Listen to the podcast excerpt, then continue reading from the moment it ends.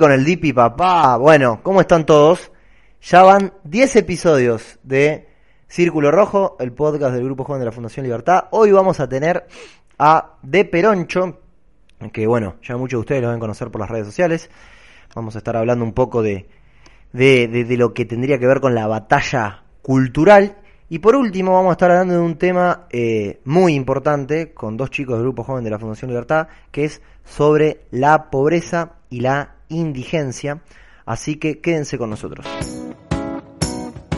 Bueno, ahora sí, vamos a estar hablando con, nuestro invitado especial, que es de Peroncho, eh, un- una persona que se mueve muy bien por las redes sociales, eh, también hace videos muy, muy interesantes y además le da un toque de entretenimiento a temas que por ahí son un poco pesados para hablar. Augusto, ¿cómo estás? Eso te iba a decir, a gusto. bueno, está bien, me pueden decir de Peroncho también. Sí, no, te, te digo como, como tenés ahí en, en, en- en tu red social, pero, pero bueno, ya te llamo Augusto. ¿Todo en orden? Prefiero que me digan así, no que me digan presto, que ya me ha pasado. Sí, sí, me acuerdo, me acuerdo de esa confusión. ¿Cómo andás? ¿Bien? Bien, bien, todo bien. Augusto, mira, te quiero, eh, te, te veo mucho por las redes sociales que, justamente eh, te manejás, ba- vas bastante a la calle, cuando hay alguna protesta, cuando fue la protesta de la reforma judicial, has estado. ¿Cómo ves? Eso es lo que, lo que más te quiero preguntar, y que tenés mucho, mucho tacto y contacto con la gente. ¿Cómo ves el, el cómo está la gente? ¿Cómo, cómo la sentís a la gente? En general te hablo. Eh, en parte preocupada, más que nada, o sea, eso principalmente preocupada por la situación actual y qué es lo que va a pasar, qué va a pasar si me dice que no, que si llegamos a diciembre eh, con este gobierno, ¿no? Eso me están preguntando todo el tiempo, que si el gobierno va a seguir o no, que si van a renunciar. Eh, hay gente que me dice, espero que renuncie Alberto. Yo digo, ¿vos te olvidás quién viene si se renuncia Alberto? Claro. Eh, pero aparte de eso, un tema totalmente aparte, que hay mucha gente esperanzada con el recambio generacional, como las redes sociales van afectando, van, van influenciando, porque hasta hace no mucho tiempo, para llegar a la gente solamente podías a través de un medio grande que tal vez estaba sostenido por pauta oficial. Claro, se entiende. Claro, entonces quizás hay cosas que no la...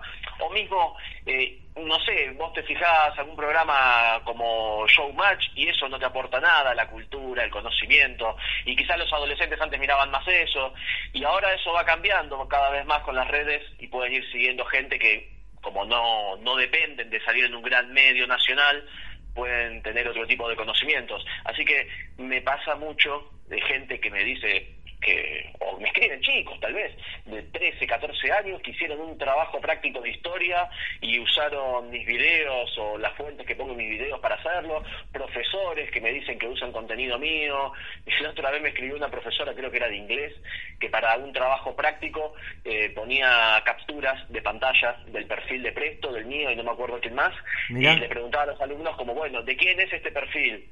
Como que nos usan, eh, o sea, digo, es interesante que usen gente que intenta romper con el adoctrinamiento que tenemos hace más de 70 años, ¿no? Eh, Augusto, y dicho sea de paso, vos, eh, vos estás viendo que hay un mayor movimiento de jóvenes, eh, si se quiere decir, liberales o que, o que tienen bastante inquietudes justamente por, por esto de, de respetar la propiedad privada, además. ¿Pensás que eso existía y estaba dormido a causa de que eh, justamente no, no estaban tan potentes las redes sociales? ¿O pensás que eso se, se, se comenzó a, a, a desarrollar ahora, a desatar ahora, con, por ejemplo, cuando Milei arrancó eh, a estar eh, bien tipo furor ahí con todos los debates que hacían intratables y demás, y fue un disparador para muchos jóvenes. ¿Qué te parece? Sí, lo del, llamémosle fenómeno Milei, eh, creo que fue re- muy relevante porque también animó a ciertas personas a empezar a informarse acerca del liberalismo, porque no hay que olvidar que durante mucho tiempo el término liberal, o también dicho neoliberal, se asoció a lo malo. ¿Pero qué, es el liberal? ¿Qué es ser neoliberal? No sé, malo. Menem. ¿Por qué era neoliberal? No sé, me dijeron eso y yo Sí, escuché a claro. de Bonafini diciendo este neoliberal. Y digo, eso fue cambiando y hoy por hoy es muy poca, creo, la gente que no sepa qué sería un liberal. los que no lo saben es porque no les interesa saberlo y están fanatizados con eso, o gente que, no sé, que no, no mira la tele, que no se informa, o, no sé, quizás un, un señor de 80 años que ya no le interesa conocer. Pero digo, hoy por hoy, no sé, o jóvenes que no sean los de, que, no del peronismo, lo que sea, que no sepan realmente qué es ser liberal. Y eso hace vos 10 años, 15 años lo preguntabas, era muy raro que alguien lo supiera. Augusto, y siguiendo con el tema de los jóvenes, te quería consultar, si no ves que haya eh, muchos, o por ahí que se los ve bastante eh, activos en Twitter, muchos jóvenes antisistema, eh, así con un sentimiento un poco, si se quiere decir, anárquico. ¿Vos qué opinás de eso? Sí, puede ser. Yo justamente en la marcha de ayer en el Congreso estuve hablando un poco de eso con un grupo de jóvenes y hablábamos sobre el liberalismo y ellos me preguntaban que cómo me, situaba yo, y yo les decía que más bien me considero un liberal clásico o un centro liberal, y ellos me decían que por qué, ¿por qué no un liberal extremo? Yo les decía, la vez pasada yo hice una entrevista en vivo con mi ley, la tengo ahí en YouTube. Claro, tipo un anarcocapitalista se estaban refiriendo a ellos. Claro, yo le, le preguntaba a, a Milei, por ejemplo, que qué opinaba él sobre el rol del Estado en cuanto a la justicia y, eh, y la seguridad. Él me decía que opinaba que la justicia y la seguridad también deberían ser privadas. Y yo lo que le comentaba a estos chicos que yo en este caso ya no estoy de acuerdo con eso. Se entiende. Sea todo privado. Sí, sí. Eh, y ellos coincidieron, en este caso ellos coincidieron conmigo, me dicen, ah, no, bueno, sí, claro, tienes razón.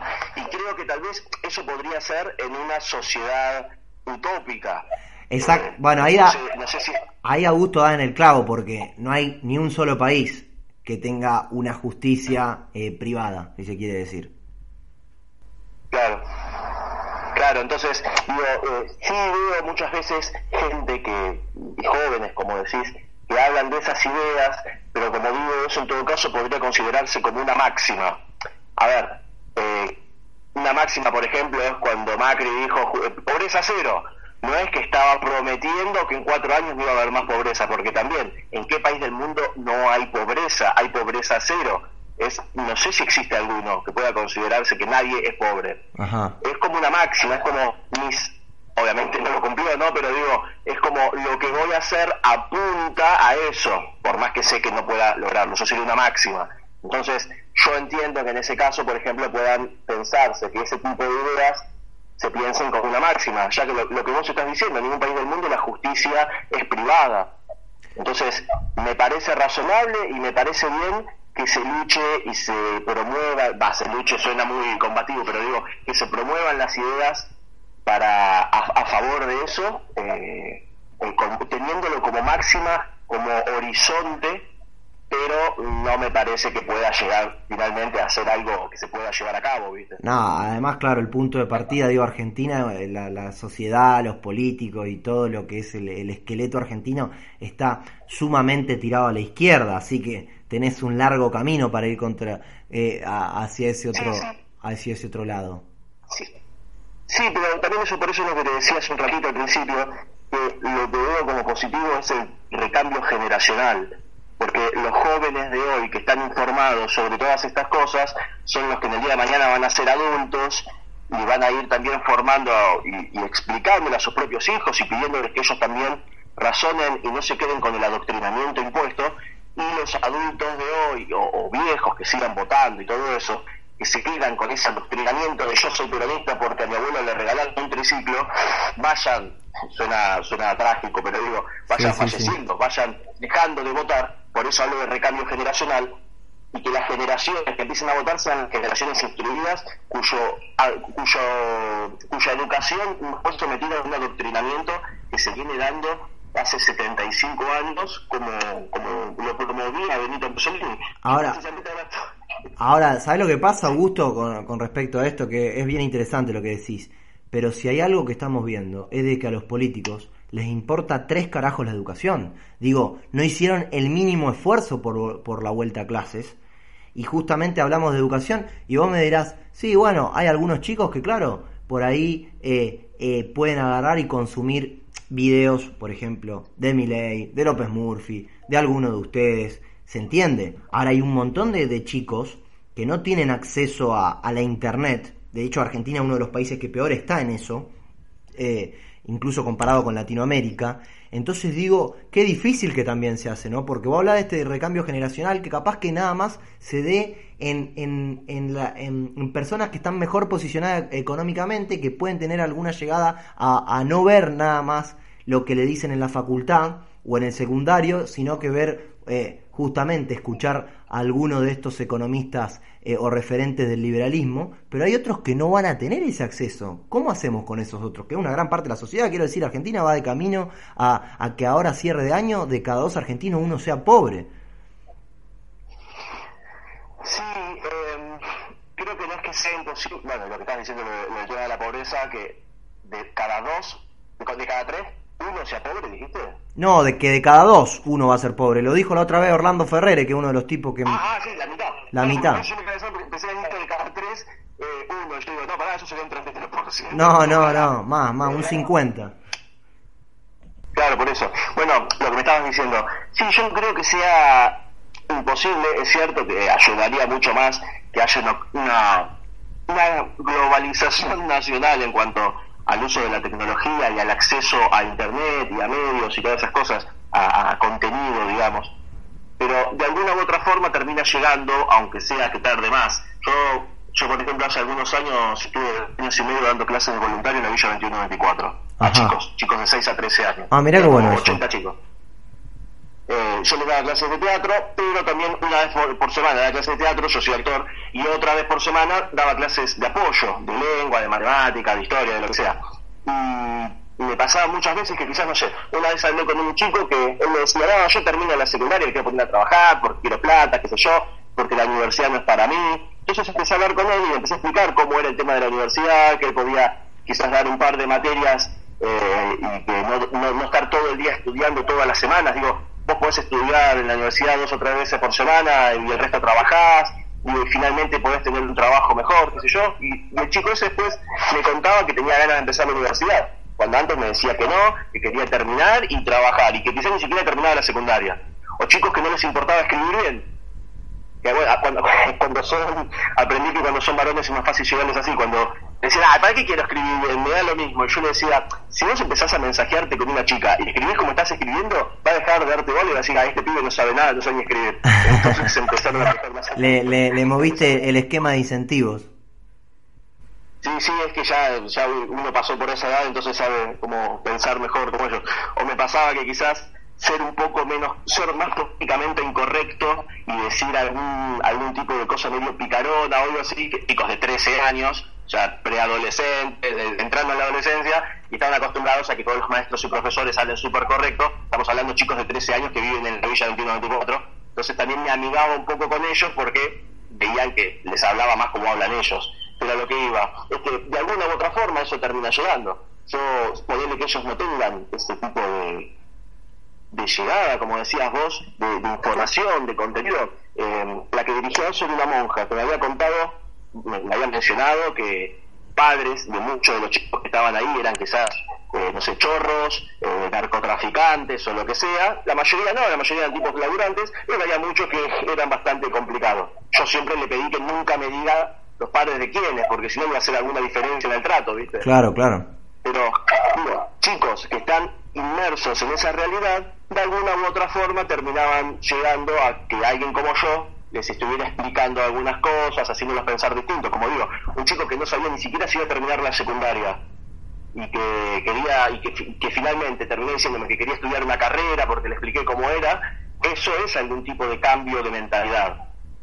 Digo, de alguna u otra forma termina llegando, lamentablemente tarda más, pero los que por por suerte sí tienen llegada, eh, más bien a ellos tiene llegada, tienen la posibilidad de, acceder a este tipo de contenidos, a, los videos y todas esas cosas.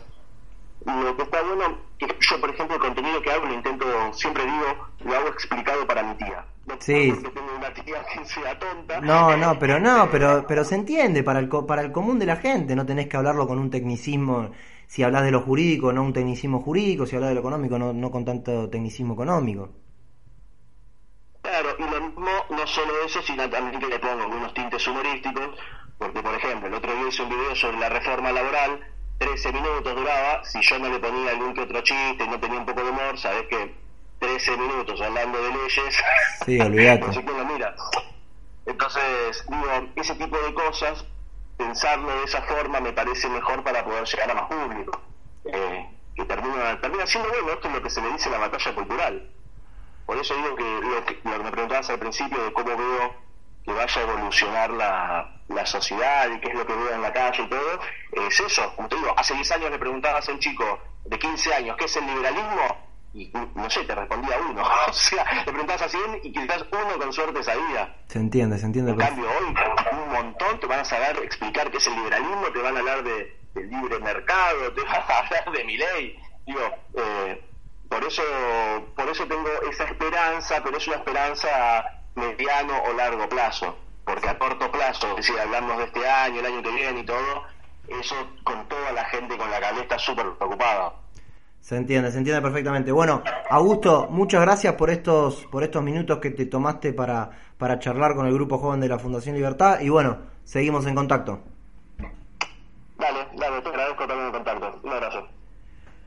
Bueno, ahí lo teníamos a Augusto de Peroncho. Eh, la verdad que hace videos muy piolas, eh, como él dice también, entretenidos, divertidos.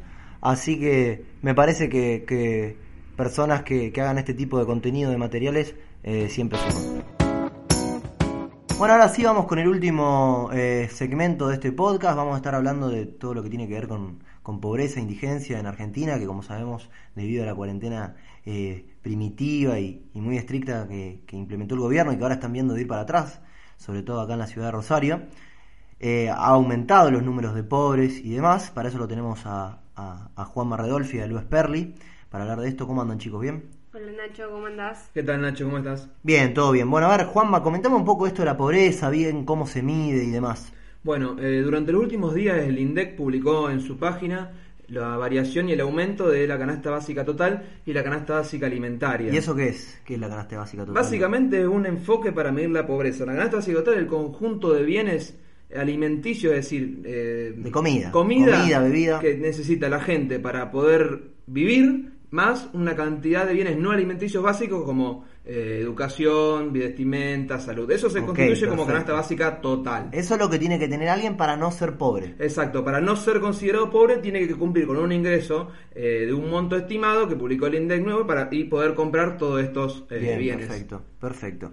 ¿Y ese ingreso LU de cuánto es el, de, el, el- para no estar bajo la línea de pobreza? Bueno, en julio una familia tipo necesitó contar con ingresos de 44.521 pesos para no caer en pobreza. O sea, Con un casi, o aumento- sea, casi 45 lucas, bien. Claro, con un aumento del 39,4% respecto del mismo mes del año anterior.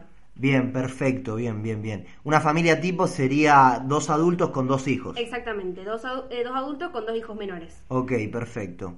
Eh, y bueno, y después también tenemos el tema de lo que es la indigencia, ¿no? Claro, porque el enfoque que se utiliza para medir la pobreza diferencia a las personas de que las que pueden consumir eh, alimentos pero no pueden terminar de comprar todos los eh, bienes no alimenticios que son los considerados pobres, como también las personas que directamente no pueden alcanzar a cubrir una cantidad de alimentos necesarios para, para Una alimentación básica como para sobrevivir y para Claro. tener una, una sería un sí, una alimentación, una dieta que, que, que puedas vivir de una manera decente. Claro, está más, o- más o menos en 2.500 calorías, si bien varía porque hay diferentes canastas, porque hay hogares donde hay personas mayores y hay hogares que tienen 5 o 6 hijos, entonces se construyen Bien. diferentes canastas. Bien, la bien. común es la de un hogar, como dijo recién Lu, con 4 personas. ¿no? Las personas que no llegan, o los hogares que no llegan a cumplir con los- el ingreso suficiente para poder alimentarse, se consideran indigentes. Indigente y Lu, eso en, en qué número está eso? O sea, ¿cuánto tiene que para estar debajo de qué línea tiene que estar para Si considerarse tomamos indigente? este mismo grupo familiar, la indigencia quedó marcada en 18.321 pesos. O sea, arriba de las 18 lucas tenés que ganar para no ser indigente. Claro. Bien.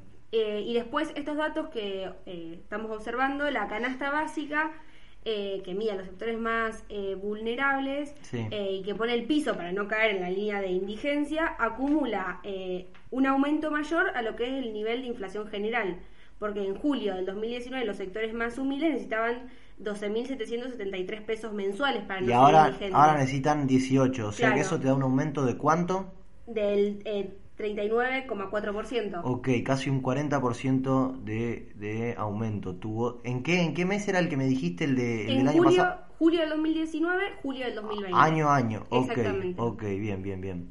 ¿Qué- Lo, ¿Algo lo más? Juanma? interesante, lo Sí. interesante es que todavía no están publicadas las cifras de pobreza. Sino las últimas cifras de pobreza son de diciembre de 2019, cuando Mauricio Macri dejó el gobierno, pero ahora se están actualizando las canastas y todavía no están eh, eh, todavía no están publicadas la- las cifras de pobreza. Y también es muy interesante. Bien cuando- interesante, perdóname que te interrumpa. Eso, recuerdan que hubo un informe que hizo la UCA que publicó la pobreza y que le dio mal. Sí, que después re- se, Se tu- se se- corrigió luego de las elecciones. Exactamente, y ese justamente yo recuerdo de que eh, Alberto Fernández, obviamente todo el frente de todos, utilizó ese número que estaba mal de la UCA que daba más pobres de lo que de lo que de lo que era realmente, si bien es un número grande de pobreza que termina, pero daba más todavía y lo usaron y después cuando ya terminó la campaña y todo eso, ahí la, la UCA tuvo que salir a pedir disculpas porque se habían confundido, pero dale, seguí. Sí, bueno, con esto de las estimaciones, si vos querés analizar la pobreza en Argentina durante los últimos 20 años, no hay una información homogénea, no hay una, una serie homogénea para seguir, porque es una realidad que el gobierno kirchnerista en su última etapa ocultó cifras, no hay Sí. información publicada entre 2014 Bueno, de hecho, el, el- creo que era el descerebrado de, de Aníbal Fernández el que dijo que Argentina tenía menos, menos pobres que, que Alemania, ¿no? Sí, con las demás excusas de que medir la pobreza es estigmatizar, ¿no? Sí, no hay todo, todo un verso para no para ocultar la realidad. No hay información publicada entre 2014 y 2016 y la previa de 2014 hay que tratarla con cierta con cierta resiliencia, ¿no? Porque no sabemos bien bien si está en, en buena en buena disposición. Bueno, a ver, en definitiva, eh, para una, li- una familia compuesta por cuatro integrantes, para no estar bajo la línea de pobreza, tiene que ganar alrededor más de, más de 45 lucas. Y la misma familia, para no caer en la indigencia, tiene que ganar arriba de los 18 mil pesos. Gracias, chicos. Muy bien el, el informe.